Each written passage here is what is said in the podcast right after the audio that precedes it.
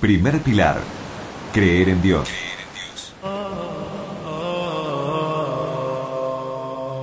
Creer en Allah implica creer en la existencia de Dios o Alá, altísimo sea, y que Él es el creador de los cielos y la tierra, conocedor de lo oculto y de lo manifiesto, dueño absoluto de todo lo que existe.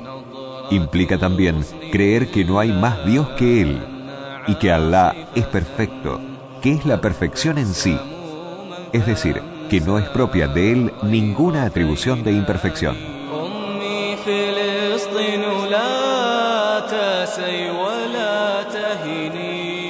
Creer en Dios significa creer en su existencia. En primer lugar, la existencia de todo cuanto hay en el universo nos da a entender que detrás de todo esto existe un creador, que es Alá, altísimo sea. La mente humana no puede entender que algo pueda existir sin su creador. Es inconcebible que las cosas se creen solas, pues antes de ser creadas no existían.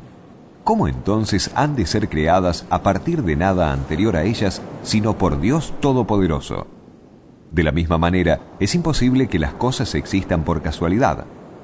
Todo lo que hay en el universo es tan perfecto y armonioso, es tan coordinado y coherente, tan relacionado con causa y efecto, y está tan ligado uno con el otro, que es imposible que haya existido por mera casualidad.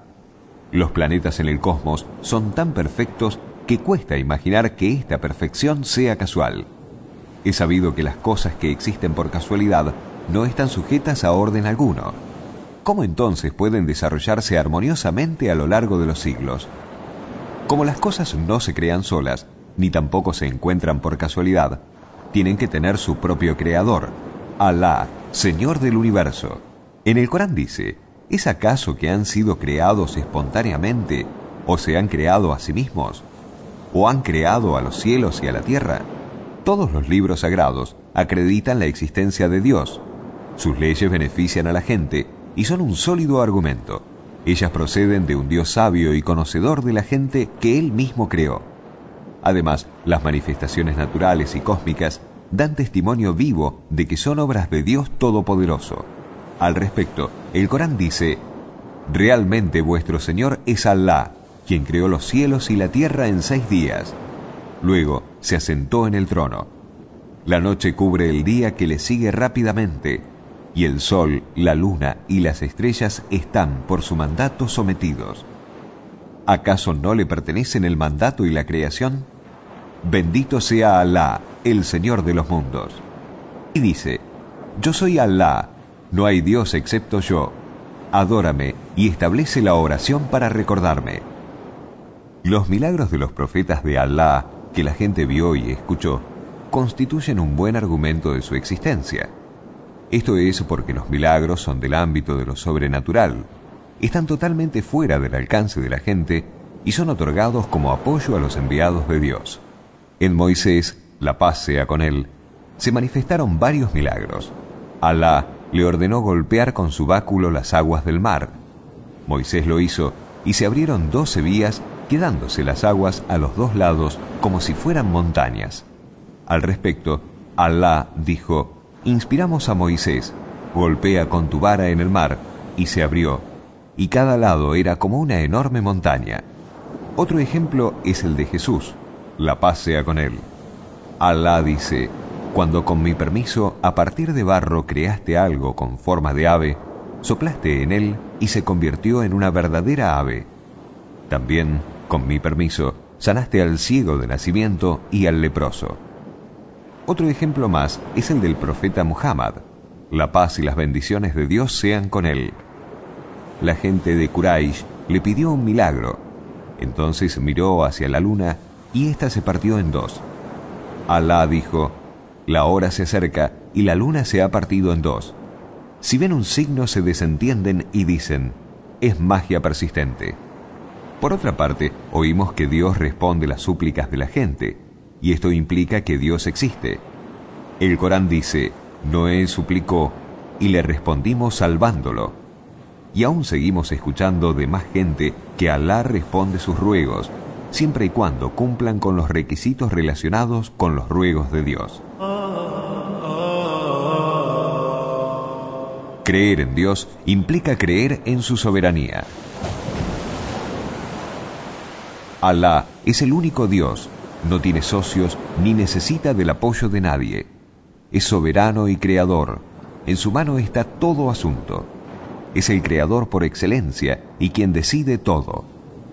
El Corán dice, es Alá vuestro Señor, a Él le pertenece la soberanía, mientras que los que invocáis aparte de Él no poseen ni la piel de un hueso de dátil.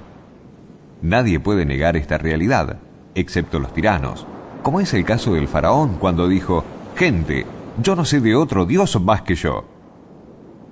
Lo que dijo el faraón no era por su convicción, sino era por su propia soberbia. Por ello Alá dice, la gente del faraón negó los milagros de Moisés no por dudar de estos, sino por injusticia y soberbia desbordante.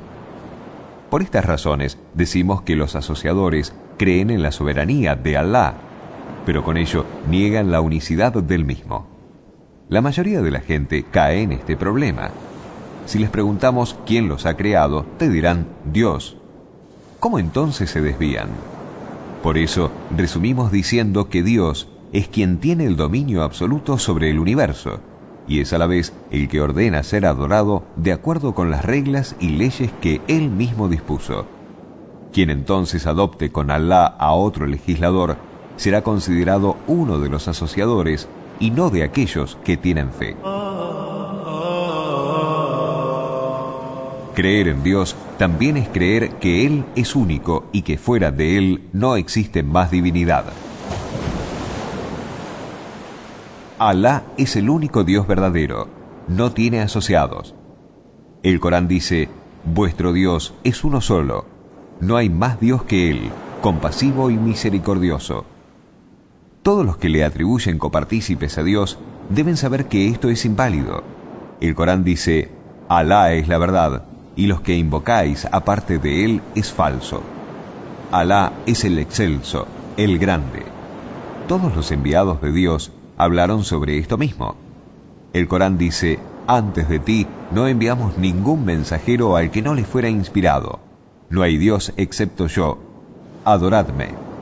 Y dice también, Alá preguntó, Jesús, hijo de María, ¿has dicho a la gente, tomadme a mí y a mi madre como dioses aparte de Alá?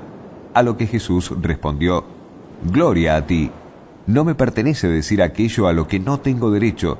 Si lo hubiera dicho, tú ya lo sabrías. Tú sabes lo que hay en mí, pero yo no sé lo que hay en ti. Es cierto que tú eres el conocedor de lo más recóndito. Solo les dije lo que me ordenaste, Adorad a Dios, mi Señor y el vuestro. La persona cree firmemente que Alá es el Creador y que en sí tiene poder sobre todas las cosas, que Dios es protector y no necesita de nadie. Debe entonces creer en la unicidad de Dios tal como creyó en su soberanía. El Corán dice, Gente, adorad a vuestro Señor, que os ha creado a vosotros y a los que os precedieron Tal vez así os guardéis. Creer en Dios es también creer en sus nombres y atributos. Esto implica creer y aceptar firmemente, sin alteración alguna, en los hombres y atributos de Alá, los que él mismo dijo en su libro sagrado o los que comunicó a través de su profeta Muhammad. Dios dijo, Suyos son los más sublimes nombres, invocadlo a través de ellos.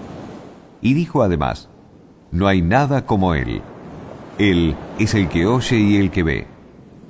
Dios mismo dijo que no se asemeja a nadie y acreditó por sí los atributos propios y adecuados a Él.